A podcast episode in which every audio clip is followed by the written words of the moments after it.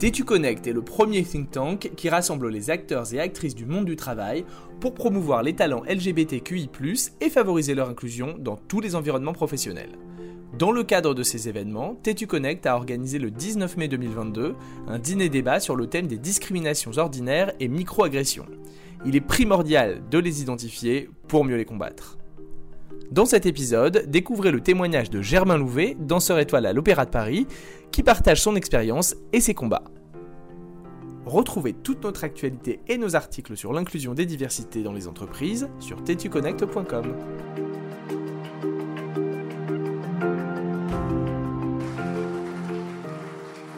Je m'appelle Louis Dumoulin-Richer, j'ai la chance de piloter l'équipe Tétu Connect aux côtés d'amis de Clara, Maureen et Nicolas. Et je remercie Nicolas qui, euh, que vous avez l'habitude de voir sur cette scène habituellement pendant les dîners, qui me la prête un petit peu ce soir. Et je vais tout de suite accueillir notre premier invité, Germain Louvet. tout à l'heure, quand on s'est parlé, on s'est dit que c'est moi qui faisais la, petite présentation de Germain pour, euh, voilà, parce qu'il y, y, a quand même des très très belles choses. Donc Germain, tu as 28 ans, tu es né en 93 à Chalon-sur-Saône et tu es danseur étoile au Ballet de l'Opéra de Paris depuis 2016, précisément le 28 décembre 2016, où tu as été consacré euh, à, la suite d'une représentation du Lac des Cygnes. Et on va revenir sur ton parcours parce qu'il est quand même très impressionnant. À 4 ans, tu débutes la danse. À 12 ans, tu entres à l'école de danse de l'Opéra de Paris. En 2011, à 18 ans, tu es engagé, donc suite à cette formation à l'école de l'Opéra de Paris, euh, au corps de ballet de l'Opéra national de Paris. En 2014, promu Coryphée 2015 promu sujet et donc 2016 étoile. Donc je vais alors on va baser pas mal cet entretien sur un livre que Germain a sorti il y a quelques semaines et où il y a euh, vraiment pas mal de choses très intéressantes. Donc je vais, je, alors c'est pas un spoil, hein, je vous rassure, mais je vais commencer un peu par la fin en fait. C'est quelque chose que, j'ai trouvé très intéressant et qu'on va pouvoir, euh, dont on va pouvoir se servir pour débuter un peu cette discussion. Tu dis à un moment, je pense que je ne suis pas devenu danseur étoile par vocation, mais par opportunisme très étonnant euh, par rapport à ce qu'on entend d'habitude euh, de, danseurs ou d'artistes. Est-ce que tu peux un tout petit peu nous expliquer ça pour commencer?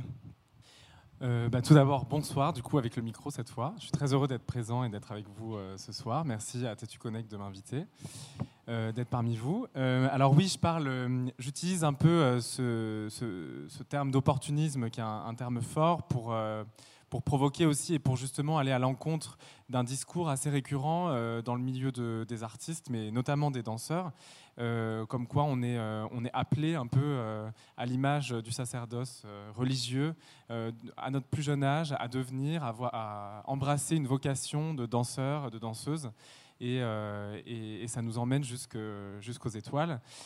Et en fait, euh, moi, ce que j'ai remarqué en regardant mon parcours a posteriori, une fois que, que j'ai été nommé et une fois que j'ai pu digérer un petit peu après quelques années, euh, quelque chose qui est magnifique hein, en passant. Euh, et, je suis très très heureux d'être aujourd'hui, d'avoir ce titre et qui, me permet énormément de liberté et qui me permet de m'exprimer sur beaucoup de scènes je vois qu'en fait, ça a été une succession de facteurs d'acceptation autour de moi, de gens qui m'ont qui m'ont dit que je correspondais aux normes, qui m'ont dit que je correspondais aux critères euh, pour devenir danseur. Et moi, qui aimais et qui adorais danser, euh, bah, j'ai saisi toutes ces petites opportunités à droite, à gauche. Et en fait, un jour, euh, c'est proposé à moi la possibilité de devenir danseur professionnel. Donc ça, après mon arrivée à l'école de danse de l'Opéra de Paris, donc euh, à partir de, 13-14 ans, j'ai découvert euh, ce que c'était que le, monde du spectacle et le monde de l'Opéra de Paris, qui est magique, qui est prestigieux, euh, féerique. Et puis surtout, j'ai vu des gens dont c'était le métier. Et donc, je me suis dit à ce moment-là, ah, donc c'est possible, je peux en faire un métier. Mais j'avais déjà presque 10 années de formation avant, avant ça. C'est pour expliquer qu'on ne commence pas la danse forcément pour devenir, euh, pour devenir danseur, danseur étoile, etc. Moi, je voulais être évidemment euh, archéologue, euh, vétérinaire des mers, ou je sais pas quoi. donc, donc voilà, c'est, cette ambition, elle s'est construite à force d'opportunités saisies. Évidemment, je minimise pas le travail, comme vous pouvez l'imaginer, la discipline. j'espère un peu de talent aussi, et puis voilà, et beaucoup de passion. Euh, mais, euh, mais c'est très important. Et, je, parle de ça et de, ce terme d'opportunisme parce que on est dans une société qui nous dit beaucoup. Enfin, moi, je, je vois quand je scroll mon Instagram je vois beaucoup de gens qui disent, qui se prennent en photo sur un super angle avec des filtres hyper musclés ou hyper normatifs dans leur, dans leur corps et qui disent, qui disent accrochez-vous à vos rêves. comment dire euh, vous, euh, je, vous, voyez le, truc très, euh, très lambda de ne, lâchez rien, etc. Alors qu'en fait, moi je pense qu'il faut détricoter ça et je, détricote aussi mon propre parcours pour imaginer que, que des gens qui n'aient pas forcément tous les critères à la base puissent advenir à travers leur passion, à travers leur travail, euh, qui peuvent avoir un, parcours similaire à la fin. Voilà, je suis peut-être un peu compliqué dans le raisonnement. On va revenir un petit peu sur cette thématique tout à l'heure. Et d'ailleurs, euh, tu, parles avec beaucoup de poésie de ton métier et avec aussi énormément de recul. Et je trouve que c'est très intéressant dans le, dans le livre parce qu'on a vraiment cette double vision de, voilà, de l'artiste et aussi de l'homme. Mais ça, on va, on va revenir aussi dans deux minutes. Alors, quand j'ai, quand j'ai commencé à, lire le livre et à, et à préparer un peu notre discussion, je me suis dit, ah, je vais avoir un problème parce qu'on est sur une thématique donc, des discriminations ordinaires, des insultes du quotidien. Et la première partie du livre, je me suis dit, mais en fait, tout, s'est très bien passé. Tu es né dans une famille aimante, acceptante, euh, qui t'a permis de faire de la danse très tôt. De, tu racontes l'anecdote de, la Barbie à Noël, euh, voilà. Et je me dis ah bon, classique. Voilà. Et je me dis ah bon, finalement, on va peut-être pas être trop dans le sujet. Et quand on a, on a, discuté ensemble, tu m'as dit non, en fait, c'est pas aussi euh, parce que tu es, très discret là-dessus dans le livre. Tu, c'est un sujet qui, qui n'est pas présent forcément. Mais tu me disais justement à l'arrivée à l'école de danse que finalement les, discriminations, les, mises de côté, etc. Euh, existaient finalement. Tu les as vécues. En euh, fait, je voulais pas rentrer dans le cliché, euh, qui, qui le cliché de, des jeunes garçons qui font de la danse, qui se font insulter, qui, qui, qui luttent contre les stéréotypes de genre et contre le, comment dire la, la virilité, enfin l'image de la masculinité normale euh, imposée par, euh, par les enfants eux-mêmes, enfin par la société, et puis euh, qui infuse jusque dans les écoles même maternelles, parce qu'à 4 ans, on me disait Ah, mais Germain, t'es une fille. Après, je suis passé de fille à PD en arrivant au collège, parce que évidemment, le langage évolue et les consciences aussi. Et. Et en fait, oui, j'ai pas mis l'accent là-dessus parce que moi, ça m'a pas énormément troublé ni touché. C'est pas quelque chose qui m'a détruit, qui m'a qui m'a euh, euh, désorienté de, mon, de ma passion et de mon envie de, de faire de la danse. Moi, euh, bah, je suis un garçon, je fais de la danse, quel est le problème? Enfin, Les garçons peuvent donc faire de la danse, un truc très, très logique. voilà. Et la deuxième chose, c'est que j'en parle pas énormément dans le livre. Si justement, ce dont je parle pardon, dans le livre, c'est que malgré en effet une famille très ouverte, très tolérante, et puis très finalement simple, euh, en, confrontation à, ces sujets qui peuvent être compliqués. Je rappelle que moi, je viens d'un milieu très rural, euh, à la campagne, donc euh, famille plutôt catho-tradie, pas forcément très ouverte de base sur ces sujets-là, mais, mais ça a été très vite accepté, j'ai été très vite accepté tel que je suis, autant dans ma sexualité que ma personnalité, etc. Et malgré ça, ça a quand même été une lutte. C'est-à-dire qu'à l'adolescence, il y a quand même eu quelques années euh, très difficiles de remise en question, de dégoût de soi-même, euh, et puis aussi d'insultes de, mes camarades. Même à l'école de danse de l'Opéra de Paris, euh, voilà, le milieu de la danse, et notamment de la danse classique, est un milieu plutôt ouvert à l'homosexualité masculine en tout cas. et malgré ça, ça n'enlève pas la cruauté euh, qui existe à l'adolescence et qui va s'imprégner de tout ce que la société et de tout ce que le monde des adultes euh, va euh, imprimer sur les consciences de jeunes adolescents. Et, assez paradoxalement, c'est à partir du moment où je me suis assumé déjà personnellement et intérieurement, et puis quand j'ai commencé à, le dire aussi ouvertement autour de moi que, j'aimais les garçons, qu'on a arrêté finalement de, de se moquer de moi, de m'insulter, etc. Euh, donc autour de 15-16 ans, ce qui est évidemment, euh, je sais déjà jeune pour pouvoir s'accepter, ça voulait dire quand même que le terrain autour de moi était plutôt favorable. Mais malgré ça, il y a quand même cette phase de, questionnement et surtout de manque euh, de modèle, de manque d'avenir. À un moment donné, tu, te poses la question, autour de 13 ans, quand tu as vécu dans un schéma familial classique, hétéro, hétéronormatif, hétéronormé, tu, tu n'as pas la tu as l'impression que tu ne peux pas accéder au bonheur autrement que dans ce schéma-là. Donc euh, à ce moment-là, tu te dis, euh, est-ce que je, ça va être une vie d'errance, de voilà, tous les, tout ce que on, connaît déjà euh, du questionnement d'une jeune personne qui se découvre son orientation sexuelle? Oui, et d'ailleurs, on comprend assez, bien euh, que tu utilises aussi euh, ce qu'on pourrait appeler euh, cette chance d'avoir pu t'accepter tôt et d'avoir pu savoir qui, tu étais assez tôt pour déconstruire toutes, ces normes, tous ces schémas qu'on peut, connaître et dans le cadre de ton, travail. J'avance un petit peu sur le. Je fais le lien maintenant avec un peu l'entreprise, parce que c'est aussi un sujet qui nous intéresse aujourd'hui.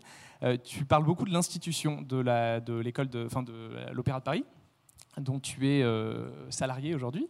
J'espère que, tu vas, que tu vas pouvoir m'expliquer comment on se, on se construit adolescent avec autant de contraintes. Parce que tu as, tu as grandi, donc tu as passé toute ton adolescence dans, l'école de, de, formation de l'Opéra de Paris. Il y a un poids gigantesque de l'histoire, euh, des idoles qui t'ont précédé, euh, de l'institution en, tant que telle, et cette, dans, le tout dans un contexte de concurrence très féroce. Donc est-ce qu'on arrive à, comment on arrive à se, construire, à être soi-même, à pas non plus forcément écraser les autres? Tu le dis bien aussi euh, que c'est pas le but euh, à l'école. Voilà, c'est avec autant de choses sur toi.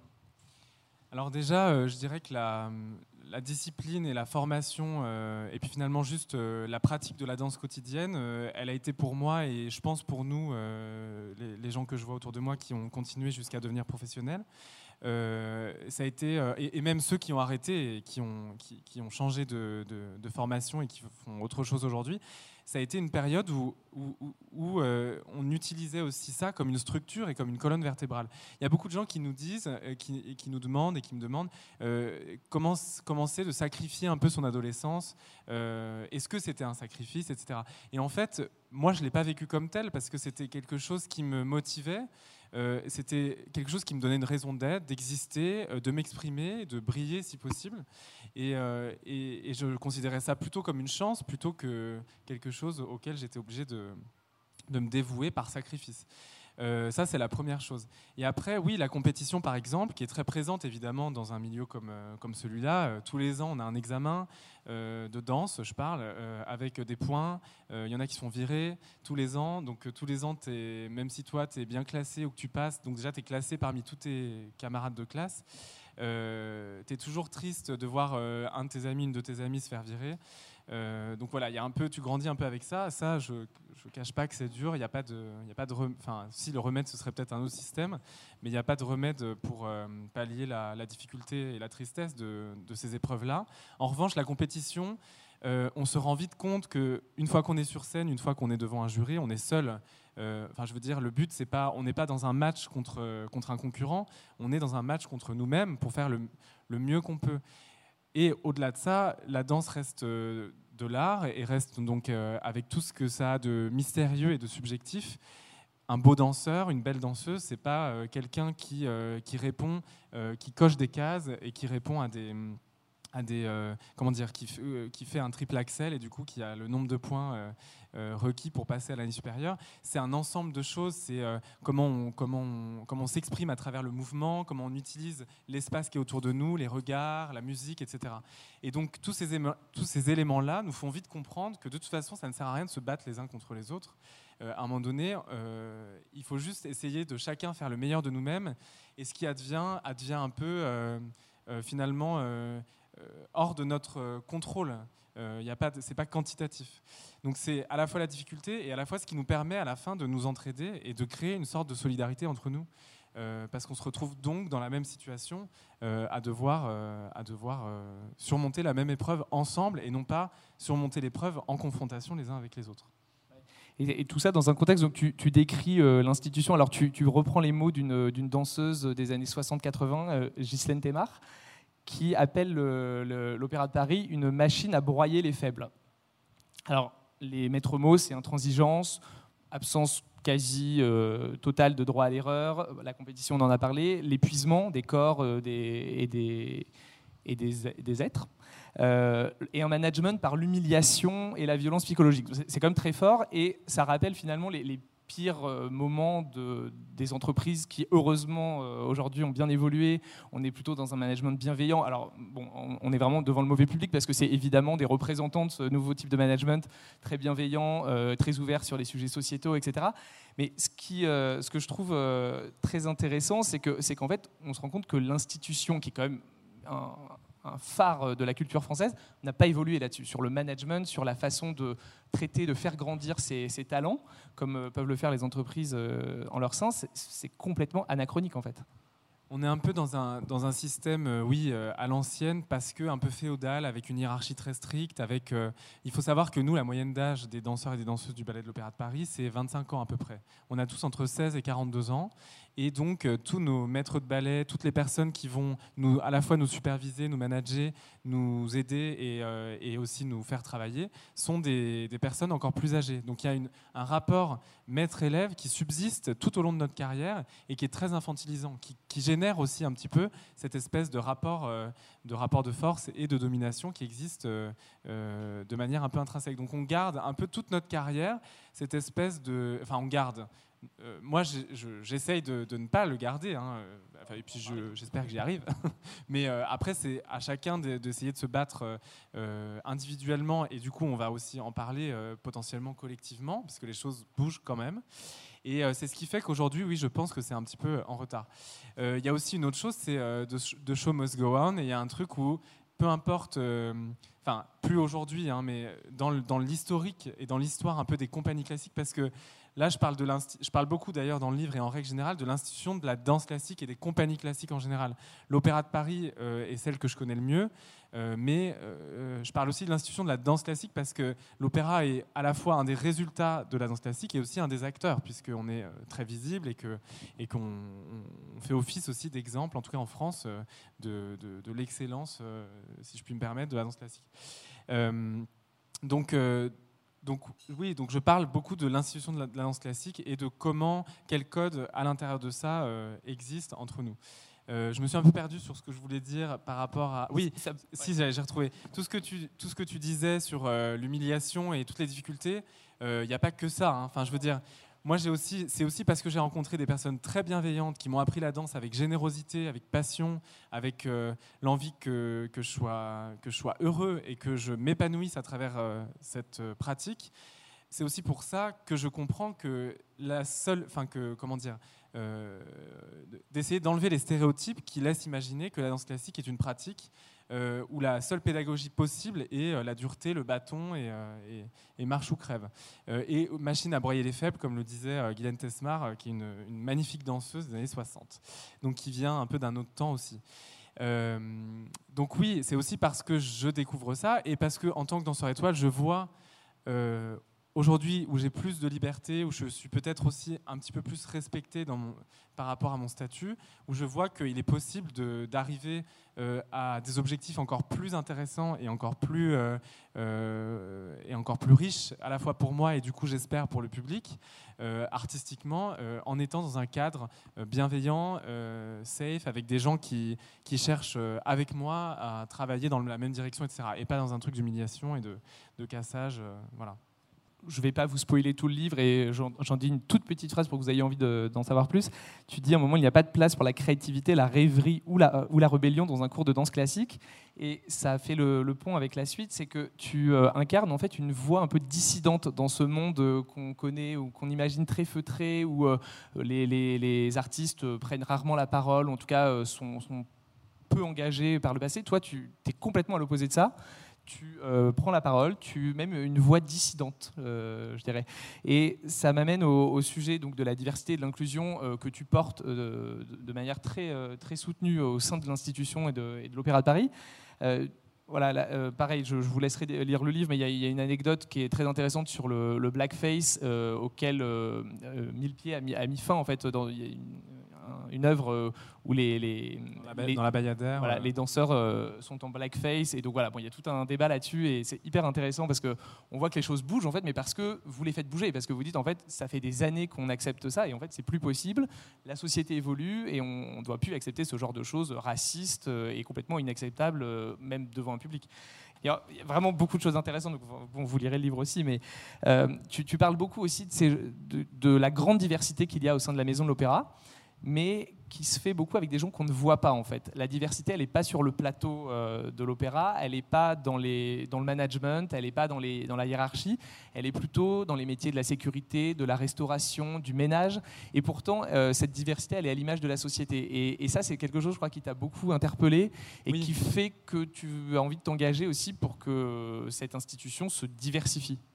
Oui, parce que évidemment, c'est un sujet qui, euh, l'opéra n'est pas resté euh, imperméable au sujet qui, traverse euh, la société, et, aussi beaucoup de choses sont advenues, en effet, comme tu le disais, entre guillemets par le bas, c'est-à-dire par le collectif, qui sont remontés et qui aujourd'hui sont pris à bras le corps aussi par la direction, la direction générale, et puis la direction des différentes sphères qui, composent notre maison de l'Opéra de Paris.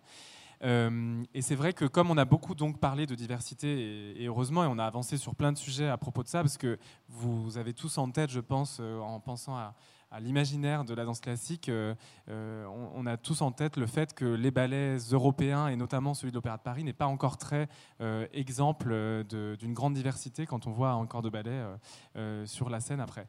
Et donc c'est quelque chose qui est en pleine réflexion et en pleine révolution, et c'est génial et ça avance. Mais en effet, ce que je vois, c'est que moi je prends, dans le livre en tout cas, et puis quand je prends la parole, je prends l'exemple sur, sur ce que j'observe, et moi ce que j'observe, c'est à l'Opéra de Paris que je l'observe, parce que c'est mon institution, mais je pense que c'est quelque chose que vous pouvez tous et toutes observer euh, dans, vos groupes respectifs. C'est une espèce de...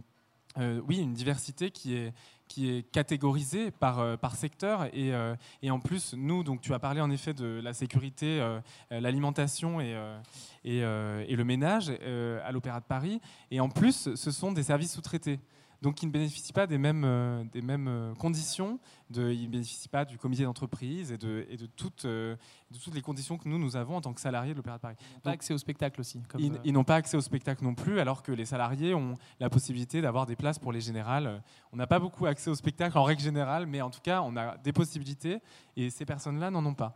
Et je trouve que hum, vouloir représenter la diversité sur scène, c'est aussi pour moi, réfléchir de manière, euh, de manière horizontale à, euh, à, ce que ça représente pour nous euh, la diversité, enfin la, représentation de la diversité dans nos sociétés et dans nos institutions et dans nos entreprises. Et, voilà, j'observe qu'à l'opéra, dans les cadres dirigeants, tout le monde est blanc et, à part, par secteur, chez les, musiciens, donc chez les musiciens, il n'y a, aucune personne euh, noire, euh, par exemple. Euh, c'est un exemple que je vous donne comme ça, mais pour montrer à quel point le, le poids socio-culturel de nos activités et de nos, de nos catégories professionnelles ont, une vraie, aujourd'hui encore, une vraie, sont encore très imprimés de, de, de, de, normes et de choses qui, qui, qui ont besoin d'être, pour moi, décloisonnées. C'est pas évident de parler de ces sujets-là de manière fluide tu expliques très bien tes engagements et je me suis posé la question de savoir comment euh, est-ce que on est, enfin, c'est plus facile aujourd'hui. Tu considères que c'est plus facile parce que tu es arrivé à un niveau qui est euh, celui de l'excellence suprême dans ta catégorie.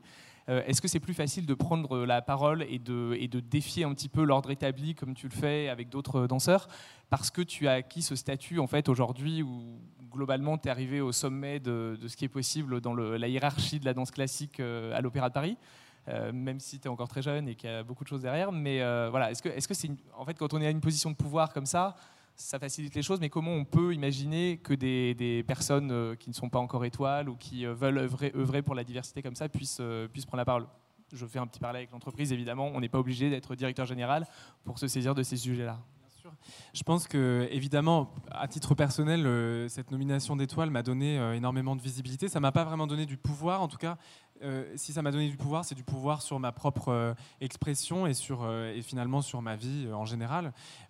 et donc, oui, en effet, j'ai bien conscience qu'on n'est pas tous égaux dans la possibilité de s'exprimer librement et sur tous les sujets. Et je pense, moi, je renverse un peu la chose en pensant qu'à partir du moment où justement on a la parole, on nous donne la parole, on nous donne du pouvoir et de la visibilité, il faut s'en saisir euh, de manière responsable et donc prendre ses responsabilités pour, euh, pour euh, exprimer les choses qui nous tiennent à cœur et les convictions qui sont les nôtres, etc. Et moi, en tant que personne gay, il, était important pour moi, et après je ne juge pas les gens qui ne le font pas, mais moi, à titre personnel, j'ai considéré que c'était comme de ma responsabilité de parler publiquement de mon homosexualité pour donner la possibilité à un, un jeune petit Germain de, de, 10 ans de comprendre sa masculinité d'accepter euh, d'accepter ses désirs, etc. Et après, je pense qu'à tous les niveaux, on peut euh, agir à partir du moment où, euh, où on se où on prend conscience de notre force collective. Et, et, on prend conscience de notre force collective en construisant et en façonnant des désirs communs vers, euh, vers un idéal de société qui nous est cher, etc. Et c'est un peu ce qui est arrivé ces dernières années à l'Opéra de Paris, euh, à travers, alors pour commencer, la réforme des retraites qui était, on va dire, un, un, élément fédérateur puisqu'il nous concernait tous, les danseurs. je rappelle qu'on fait partie des régimes spéciaux amenés à disparaître. et, donc, en fait, cette, réforme qui nous a amené à nous questionner, euh, à nous questionner sur notre pratique, sur notre, euh, sur notre condition, eh ben, elle nous a aussi amené à prendre conscience de notre, euh, de notre force collective. Et par rapport à ce que je disais tout à l'heure sur, euh, sur le rapport qu'on a avec nos aînés, qui sont un peu nos supérieurs et nos superviseurs, etc., euh, ça a cassé aussi un petit peu ce rapport de force un peu malsain qui existe.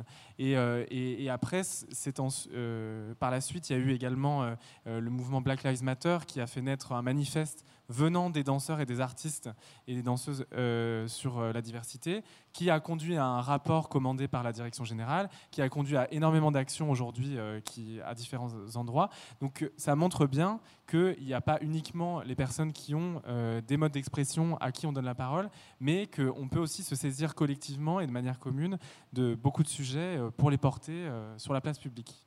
Merci. On va s'arrêter là. J'aurais pu continuer longtemps. Merci beaucoup, Germain. Merci beaucoup. Pour conclure cet échange, je souhaitais vous lire un court extrait du livre de Germain où il s'interroge sur les contradictions qui l'habitent lorsqu'il doit interpréter un personnage en tout point opposé à ce qu'il est. L'homme puissant et sûr de lui que je dois incarner est celui qui m'écrase à coups de talon, me tabasse le soir dans la rue si je fais preuve de trop d'exubérance ou si je tiens la main d'un autre homme. L'homme que j'incarne est celui qui met des mains au cul impunément, qui siffle les filles dans le métro en se marrant. L'homme que je deviens est celui qui ne voit pas pourquoi être blanc lui donne plus de privilèges qu'à celui qui est noir.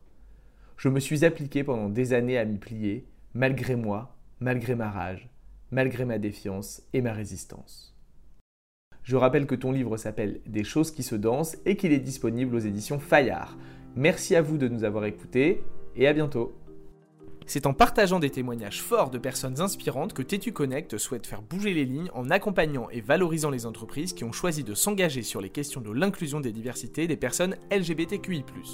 Retrouvez toute notre actualité et nos articles sur tetuconnect.com.